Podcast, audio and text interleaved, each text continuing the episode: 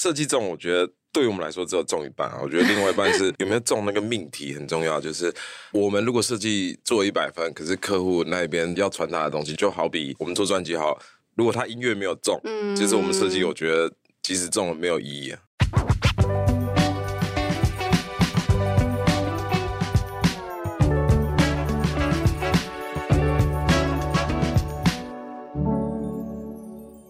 在设计里看生活，在生活里找设计。Hello，各位设计关键字的听众朋友们，大家好，我是一心，欢迎大家收听设计新商业单元。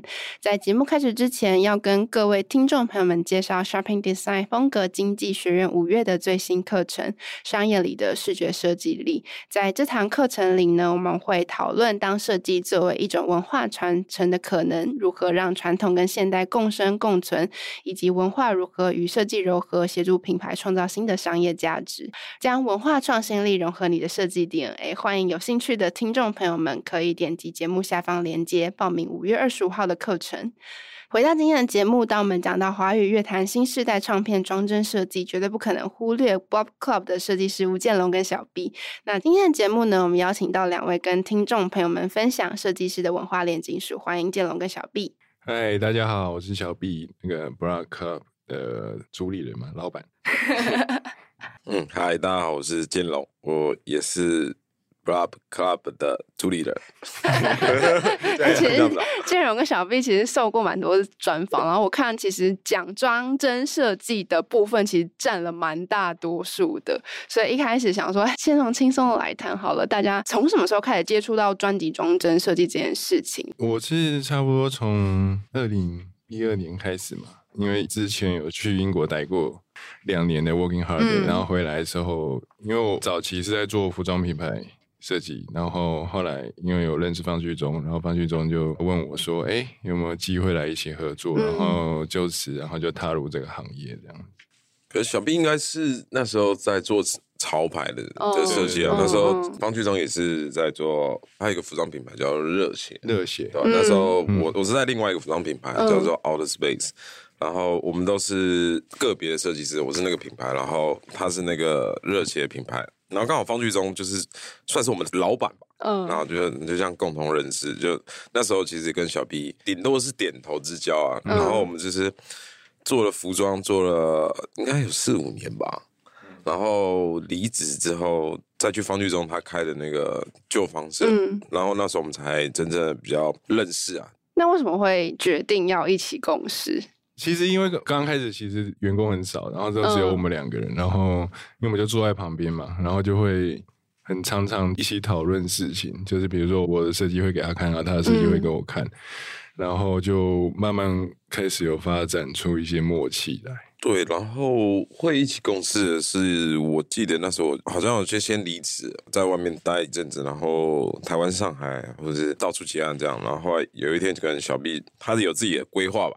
就突然问我说：“哎、欸，要不要开公司？”我想着，哎、欸，小 B 的个性跟我个性他蛮互补，因为小 B 就会比较比较顶级，比较领机，对对对对，比较顶级。他像我就比较求，不太会按步骤来做事。我觉得，哎、欸，或许这样，如果我们俩组合，嗯，应该会蛮顺的，就是像我们在旧房车当同事一样，这样。嗯。嗯这一次啊，其实是从课程衍生出来的 podcast 的内容，然后包含在想问题的时候，想说啊，天哪，为文化赋予创新动能，这一题也太难了吧？然后，因为我们很常看到很多的设计作品，然后运用在不同的载体上的时候，我们常会觉得说，哎，这个设计有重了的感觉，就是它其实是传递出某一种内容的核心价值，或者它的性格很鲜明。那还蛮好奇，想要问设计师的是，觉得这些重了的那个。点啊，是透过什么样子的研究的经过，或者是去深度了解你们要去创作的这个载体或者这个内容它的核心，然后才可以做到这一点。就是怎么去挖掘重的这个元素，要经历过哪一些研究的过程？我觉得应该是平常生活的时候，感官要放的比较大一点。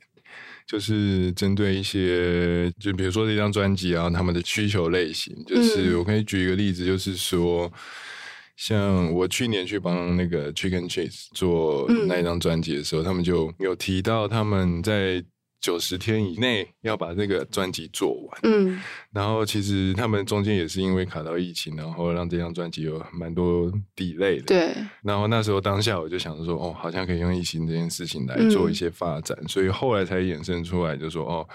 那张专辑的设计是使用快筛，其实，嗯，我觉得就是平常这个东西大家一定都会接触，然后反而会可以造成一些比较有趣的方式来呈现这样。设计这种，我觉得对于我们来说只有中一半啊，我觉得另外一半是 客户吧，就是这个东西有没有中那个命题很重要。就是我们如果设计做一百分，可是客户那边要传达的东西，就好比我们做专辑好，如果他音乐没有中，嗯，其实我们设计我觉得。即使中了没有意义啊，我觉得这是两边互补制造的那个中了的结果。嗯、就拿专辑好，你听到音乐，然后你再看到看到这个装帧，看到这个视觉，你会觉得哇，这个很完整。对对啊，我觉得这是双方共同完成的一个很核心的表现。那在装帧设计的时候，是说音乐都已经完成了？才开始做吗？还是不一定？不一定呢。有时候你会听到很 rough，有时候你可能听到很完整，甚至照片都拍好，你就把它做完了。哦。你有没有办法在一个就是音乐本来就中你的情况下开始做设计？有时候不一定是你已经听到音乐才开始。有啊，大多数吧，对就是在做之前还是会给。对，其实都有习惯会。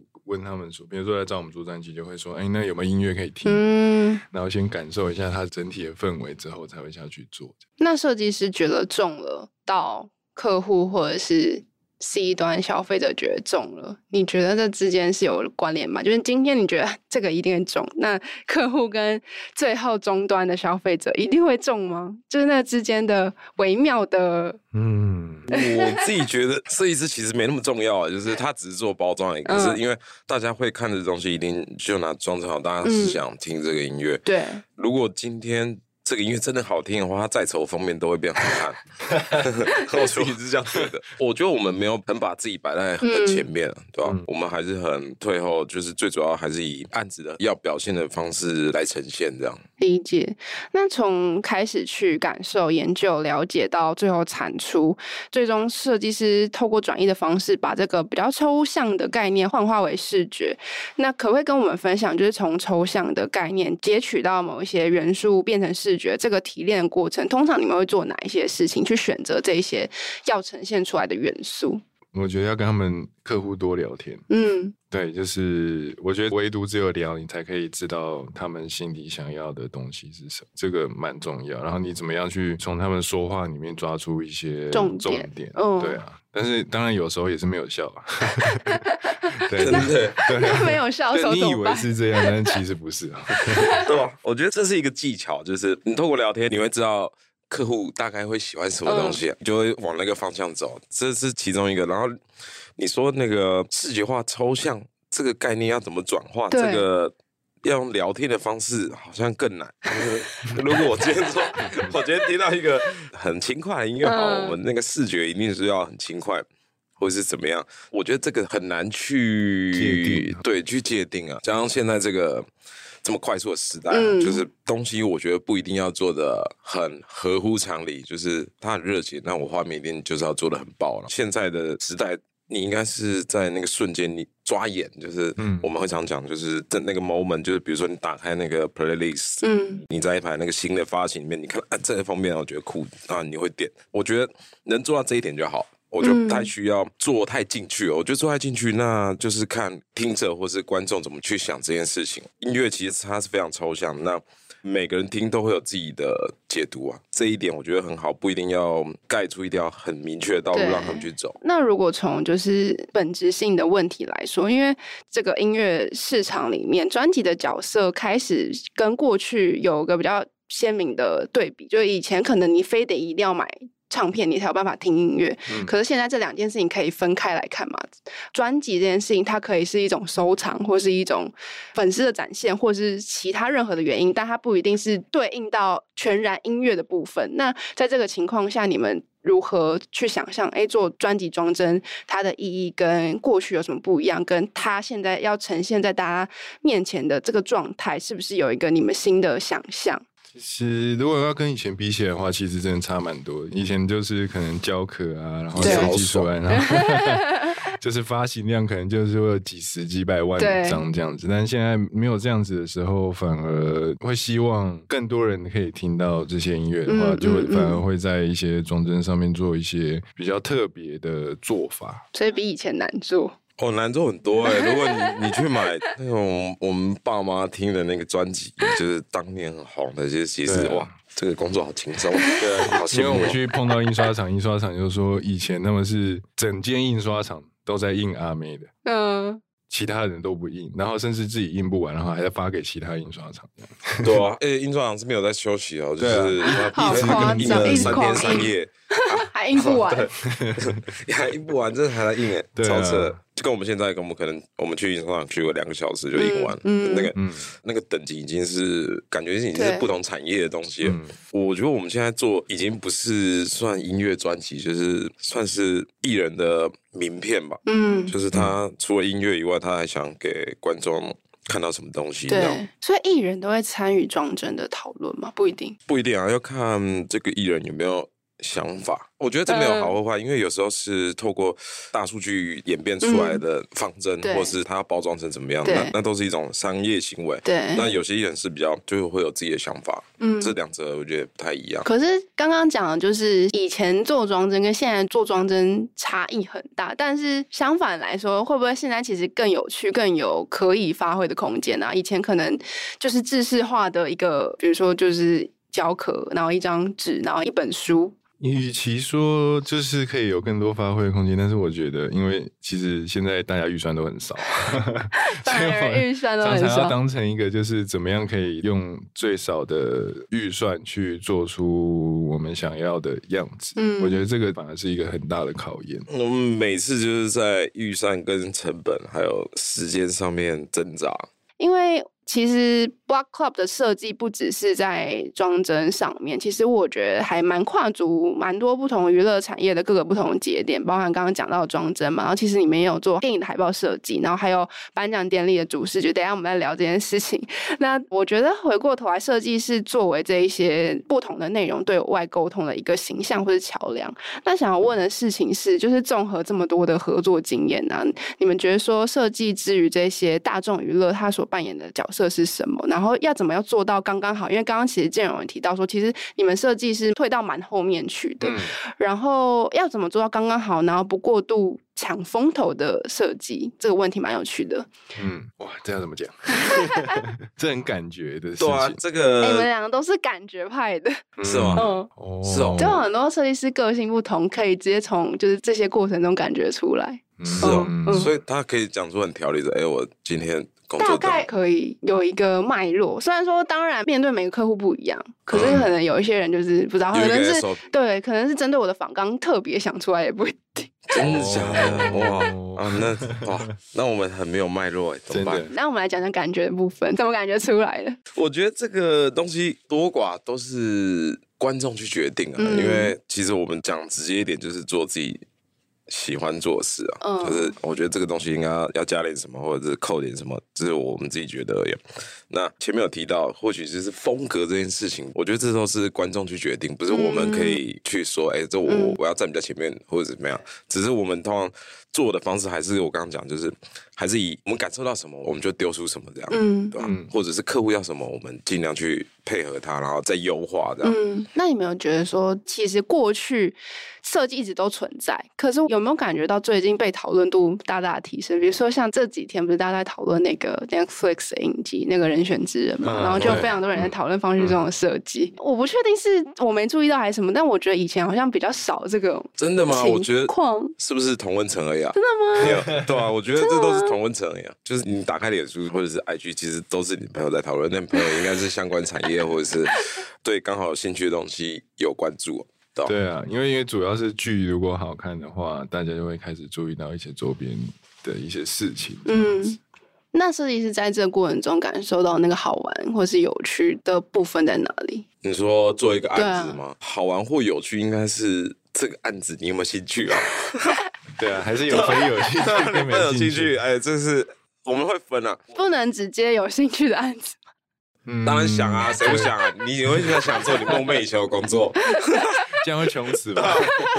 如果可以的话，当然是最好啊。现实是这样，我们还是要生活。嗯、那我们自己要懂得去拿捏。讲直白一点，就是这个案子我就是要赚钱用。那客户要什么我就丢什么。嗯嗯、那这个案子我们有发挥空间，我们就尽量去发挥，嗯、甚至是不计成本在做这件事情，嗯、对吧？通常这种就是像刚刚讲的那一种案子类型的话，都还是会尽量让自己走到，就是自己会慢慢开始喜欢这个案子。然后甚至去说服客户，就是说用我的方式把自己的方式加进去之后，然后你自己就会慢慢开始对这个案子产生一些感情，不会到说哦，这个只是赚钱的这样子。那什么情况下客户会被说服啊？要在他们原本想要的东西上面，但是不要超越太多，真的有点蛮难拿捏。但是就是一点一点点释放我自己想要做的一些事情，就说哎，那我加一点这个东西可不可以，或是做一些变化可不可以？那可能就是他们就不小心就说，哎、嗯，欸这个、不小心对，因为有时候也是有碰过，就是完全不行，嗯，就是他们就是想这样就这样，就是完全不能改。但是就是应该是说每一次都会去试这一件事情，然后达到让自己对这个案子也慢慢开始越来越喜欢这样。最直接一点就是，你只要是在成本之内可以做完这件事情，其实就就 OK，通常都会过。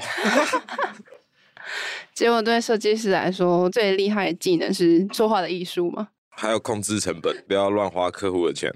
哎、欸，那客户都自己会非常知道说自己到底想要什么，还是要透过一步步的引导，你们才有办法跟细节知道他们到底想要什么？一定是啊，他今天一定是不懂才来找你啊。有一个想法，但是、啊、嗯，没有办法，没有办法，嗯，对啊，就像我们肚子饿想去吃意大利面，叫厨师煮给我吃。差不多这意思，嗯，对吧、啊？嗯，你只能知道自己想吃什么口味的意大利面吧？那一开始通常丢需求的时候会多不明确啊？超不明确，超不明确，一定不明确啊！就是完全不能几个图这样子，几个字眼就是说，哎、欸，我们要做这张专辑，通常是这样啊，因为这是我们的专业，他们要透过我们专业去嗯诠释他想做的东西，嗯。那因为其实我之前有看建龙在其他的专访有提到一个我马上就 quote 起来的一句话，是你说你接了金钟奖是人生的一大阴影。哇，没想到这个有人听到，我没有说坏话，我我这对我来说，对对对为这不是负面的意思，只是对你来说。嗯、那我还蛮好奇，在金钟奖视觉设计的过程当中，你觉得充满挑战的原因是什么？一来是我那时候可能年纪比较小，以为只要做一张图就好。嗯对，没想到这背后，哎，不能说脏话，就是这背后有很多，哇，就是不只是一个事情，从大大小小小到专刊，然后还有网络的 banner 啊，还有典礼里面要发的东西都要设计。然后那时候我刚好又在接案，应该在旧方社，那时候就接到，然后就几乎没有在睡觉，在做这件事情啊。我那时候做到，我记得我在电脑前面呐喊着，好累，就是叫超大声的哦，那是我就是第一次。就是面对稿子是在跟稿子大叫这样，嗯，印象很深刻。可是我觉得好玩，因为学到很多，就是一个东西没有只是看表面而已，它背后累积的东西实在是太多。然后所以现在我看任何事情都觉得这还好，这还好，这不 OK。就你会去思考一个东西的背后到底它是累积了多少时间、跟精神、跟成本 才会做出了这样子。那这个过程中，你自己觉得你收获最多的是什么？就是。这个阴影吧，因为 抗压性变超强，很少处于在那个水深火热的状态，就随时会爆掉的精神压力之下做完这件事情。那个压力是因为你知道金钟奖这件事情会有很多双眼睛看，还是说这个案子本身它开展的这个？非常多的内容本身就让你觉得很崩溃，这都是个别一个原因。只是然后那时候我自己会想要玩，想要做的画面。对，然后我觉得难是你要如何去说服客户，嗯，他们有没有要做的画面。对，那时候算有点跨界嘛，就是那时候开始找三 D 啊，对然后跳脱于平面来做这件事情，一起来做这个案子一样。嗯，因为金钟算是比较保守一点。就是如果以三金来比起来的话，他们 可以这样讲吗？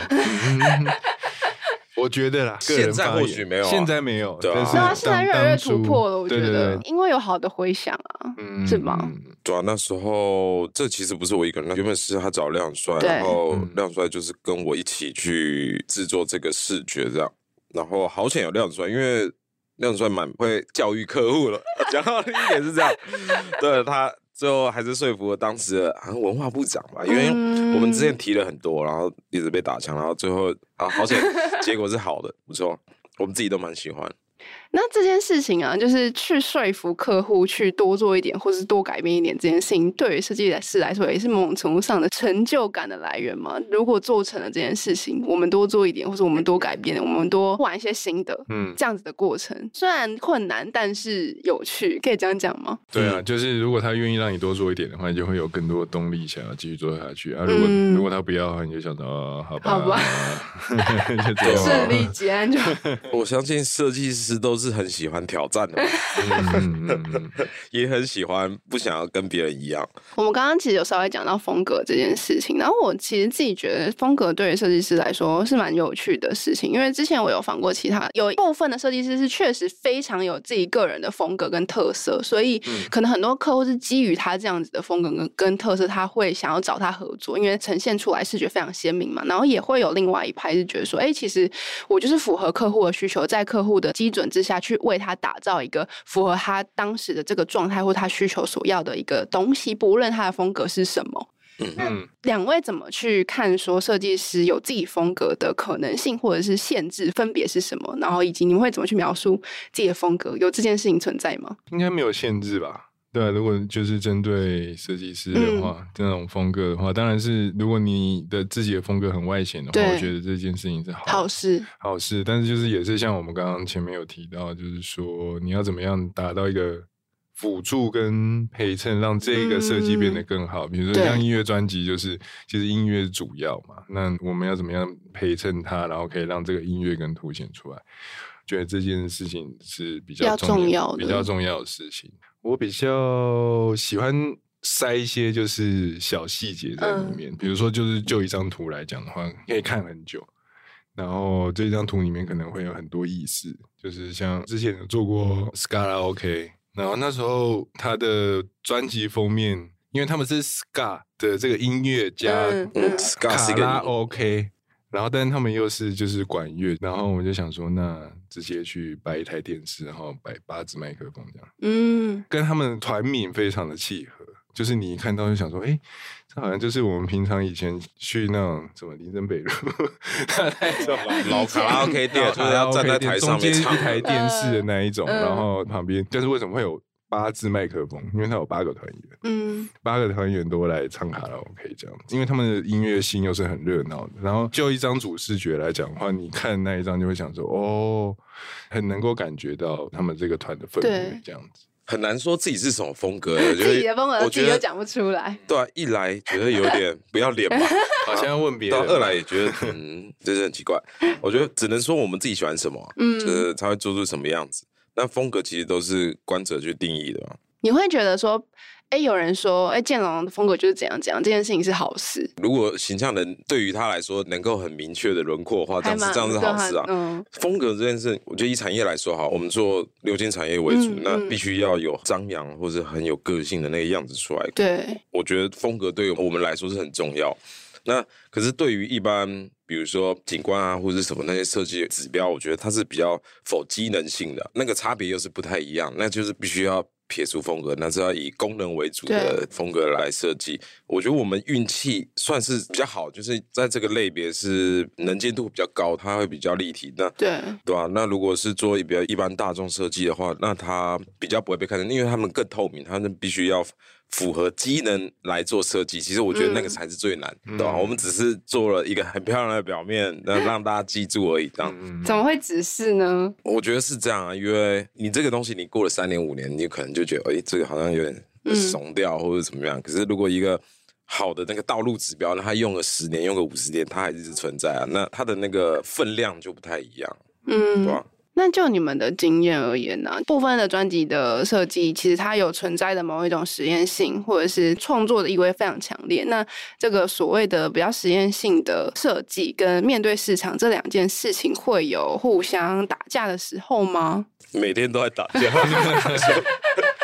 是跟客户打架，还是跟自己的内心打架，还是都打？好像也有，因为像这几年，就是像比如说建龙，他会跟一些比较传统产业的媒材，然后跟专辑做结构嘛。然后我之前也有碰到，就是像陈珊妮最新的这个调教这张专辑，然后使用到丝袜这件事情。嗯、对啊，我光是跟那个厂商去讨论这件事情，我就快疯掉，因为他们就是传统产业。嗯，然后他就会。比如说那个丝袜，我希望消费者拿到的时候，他们在使用那翻这个专辑的时候会破掉。嗯。但是那个老板就死不做给我，他就说还要我签合约哦。你就说，你如果你这个到最后破掉的话，你不要来找我，因为他们从来没有做过要破掉的袜。对对对对。就是因为它一定要到一个很薄的状态，它、嗯、才可以看到里面就是若隐若现的感觉。但是他们就是打样打了三个礼拜，然后一直给我很厚的那个丝袜，他就觉得这个东西很耐用。对，然后我说，你真的听不懂我在讲什么吗？我就是要这个，还要叫我把所有我的对话都传到 LINE 上面，然后确定。他很怕到最后我会去找他麻烦。嗯，对，就是跟传统产业合作的话，这个也是一个很难的事情。嗯，对啊，但是成功的话，你会觉得嗯。真的蛮好玩，对啊，就很好玩。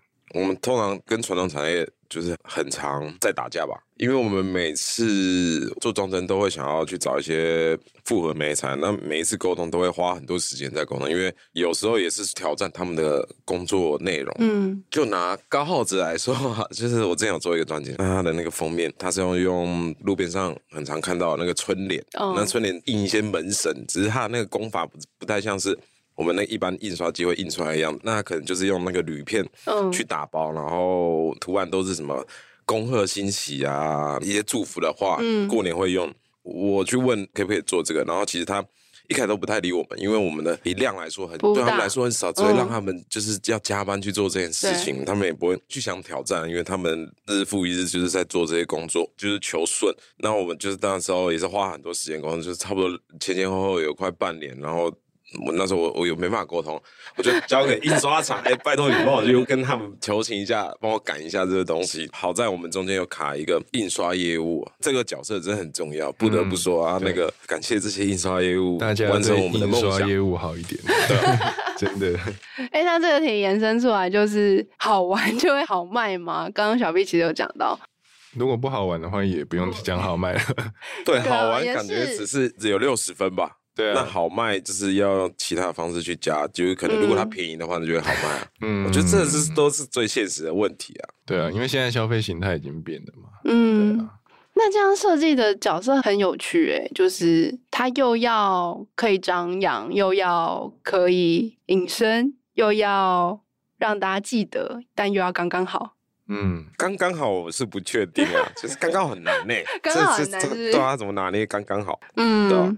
那因为其实刚刚讲到蛮多，其实我这几次也蛮常问设计师说，哎，其实创作跟设计这两者之间其实存在蛮不一样的状态。嗯，就是也会有人说，哎，你如果要创作的话，那你就去念艺术啊，它可能就不一定是设计。嗯，那在这两者角色之间的平衡，对蛮多不同的设计师来说，它可能会是一个课题。那想问问两位说，平常在创作跟设计之间有这个摆荡过程吗？或者是说，两位觉得这件事情是有平衡的空间的吗？或是你们是怎么去拿捏会看这件事情的？我觉得这两个应该都会同时出现吧，嗯，应该不会只有用哪一个。如果你纯创作的话，嗯、可能就像你讲的，就是你如果真的是比较喜欢纯创作的话，你可能去当艺术家。对，对啊。但是如果你今天是一个设计师的话，那你又不能不创作。对啊，你如果你要纯设计的话，创作，你要纯只做设计这件事情的话，去完成的话，那你就是美工了。对啊，这就是我们每天在拉扯的事情。嗯，要取得平衡，有可能是就是不可能取得平衡啊。这个每个案子都不太一样，有时候客户就是哎，你想做什么就做什么，对吧？啊，有时候是客户想要做什么，我们就去配合。我觉得这个弹性是我们设计师需要具备的条件。嗯嗯，嗯可能因为我们。对于这些，就是一直都在做这件事情，就是会拿捏比较好。但是我也是有听过设计师，就是很痛苦嘛，碰到这种事情超级痛苦，就怎么样都过不去这样子。哇，这个在当设计师年轻的时候都会遇到这个问题，我自己也是啊。就是当我第一个超喜欢，我觉得这个东西很棒，然后一旦被客户打枪，我就一蹶不振哎。对啊，真的会一蹶不振哎，这很痛苦，跌到谷底。那从 哪个 moment 开始觉得 OK 啦，是可以接受？你想要什么，我就给你什么。就是当我最喜欢的东西被打枪之后，哦，好啊，算了算了，那这是一个过程，我们都有经历过，一定会有这一段。对，那日久之后会学到一个，就是今天这个设计啊，或许不是在这个时候最适合，那你可以留着嘛。如果被打枪这个东西，嗯、你留着，那或许总有一天用，总有一天会用得到。想法不会白想。对，想法不会白想，他会在云端上面等着你把它下载。因为前面有提到过去非常多尝试的，不管是装帧设计还是其他，就是在普遍娱乐产业里面所做的各种各样的作品。那还蛮好奇，就是两位下一个阶段还有没有什么想要尝试的新的有趣的设计，不管是媒材或者是载体，有哪一些是你们还没有尝试过？也许现在正在做，或者下个阶段想要做呢？公共艺术吧。就是一些比较大众会可以看到，可能会比较可以去尝试，嗯，比较想去尝试看看。不然，其实我们比较常做的就是专辑设计。对，对啊。下阶段我觉得，如果要比较具体，应该是以我们工作室 Club Club 来当做一个品牌来玩，嗯，对啊，比较不是个人，就是想要以。公司做一个品牌，对那这个品牌会做一些微博的东西啊，比如说做地毯啊，做玩具啊，或做一些很更贴近大众、觉得有趣的小幽默的小商品的。嗯，哎、欸，我觉得发现蛮多设计师最后想要平衡那个什么创作跟设计两个之间的那个拉扯，都是自创品牌。对啊，因为这个地方你可以就是为所欲为，对，为所欲为，对啊，就没有人会限制你。这个其实是最难的，因为。我们太习惯帮别人做事，然后突然有一天你要为自己想一个东西啊，干这怎么这么难？对，我们那时候想那个公司的 logo 还是什么名字的时候，就是卡了很久。哎、欸，那为什么最后决定这个？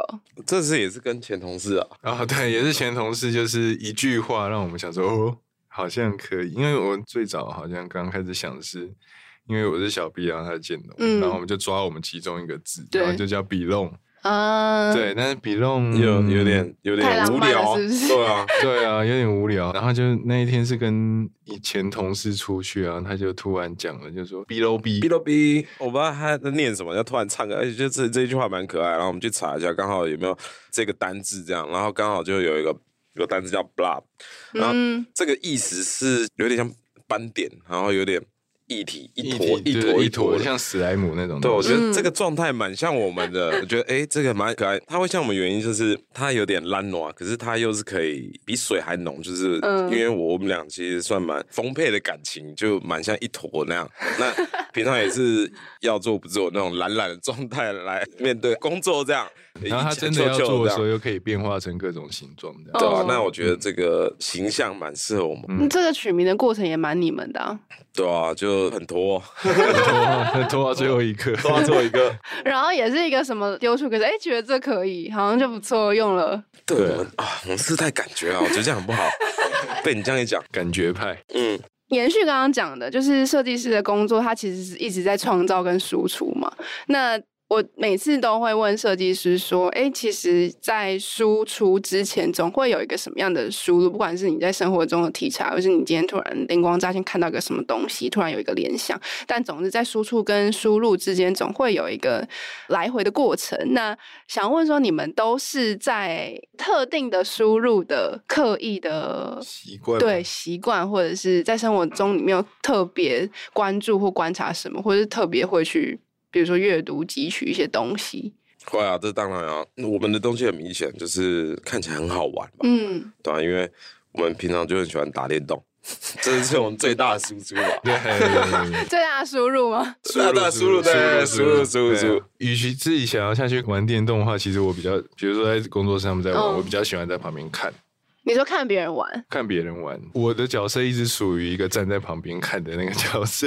好像跟我从小个性比较有关，嗯，对啊，可能我在在我家排行老二，然后我哥一直被我妈打啊，然后 然后就站在旁边看，这样子就是养成了我就是喜欢站在旁边观察这件事情，嗯、对，然后。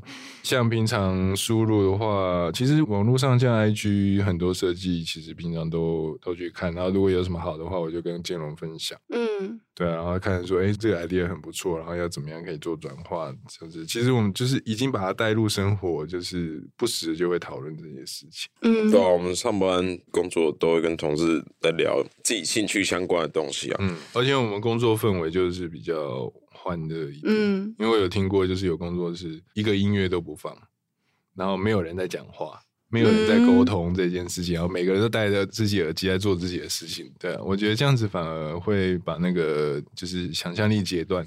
诶，不一定哦，搞不好你不能这样讲，这样打拍一锅粥，搞不好很多厉害设计师都是这样。哦，真的，应该应该说是我们自己有喜欢的样子，喜欢的方式啊，对吧？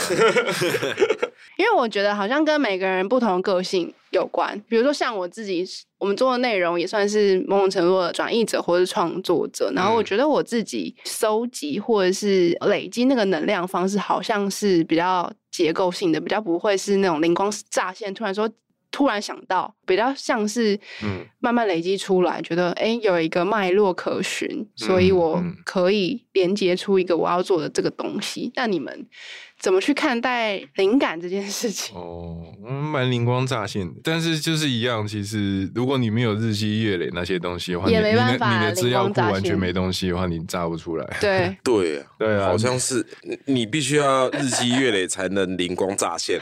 对啊，它的顺序好像是这样，顺序就是因为有时候你没有经过这些日积月累，你的灵光乍现也只是闪那一下，它没办法抓到留下来。因为就像我们突然觉得，哎，可能今天这个 idea 酷，那怎么去呈现？嗯、那你要去支撑它，一定是。透过这些日积月累的经验、技术力跟时间去把它做出来。对啊，因为乱想大家都可以想，问题是你要怎么样把它实现这件事情，一定会碰到很多技术上面的问题。嗯，对啊，就是如果平常没有这些东西的话，好像很难把这些东西组合起来。它的灵光乍现就是这样子，时速一百飞过去还抓不到它。哦，你现在突然想通了，是不是？啊啊、你突然想通了是？真的？那我在好奇，设计师是什么？他们觉得是灵光乍现还是日积月累？有人比较不是灵光乍现，哦、可能没有办法分得那么清楚，但是可能就像刚刚讲的，他会有一个资料库。我觉得那种感觉比较像是你是一个组织型的人，还是创意型的人。嗯、虽然说，我觉得可能核心最后还是一样，是日积月累，然后灵光乍现。可是组织型的人跟创意型的人，他这个消化的方式不太一样。嗯，我觉得。哦，嗯，如果要讲我们的工作，我们的工作比较需要灵光乍现。嗯，就是突然跳一个很远的地方，那对你要怎么去连它？这个比较。像我们要做的事情，现在接到什么案子会让你们觉得超好玩、超跃跃欲试、超想做？其实现在每个案子我们都还是觉得很好玩，对，就是当你听到好听的音乐，你就会想用好玩的方式去表现。有热情的人，他还是感染力会很强。当你听到他怎么去创作这个音乐，嗯嗯，这个音乐的背后是什么，你听完你自己就会有很多反馈啊。我觉得在这个产业好玩，是不是就在于其实大家还蛮常会遇到这种热情满意的人，就是对于创作非常嗯，嗯，嗯比较常是这样，很少遇到直接的客户，就是客户大多数是创作者，对对啊，就算不是直接创作者，他的核心也是创作者嘛。以专辑来说是，你不一定会。专辑来说通常是这样，对，几乎都是这样。那那如果不是专辑，有些客户只是想要做好看的，或是哎他好卖的东西。就好看到底是怎么定义呀、啊？好看就是顺眼啊！如果 是好看怎么定义哦？我觉得顺不顺眼吧。当你顺眼，它就是成为好看的。会有客户来说，我想要做一个好看的专辑，这样子。嗯，应该是通常都想要做好看的。那你们下个阶段会最想要挑战的事情是什么？存钱吧，存钱能买房子。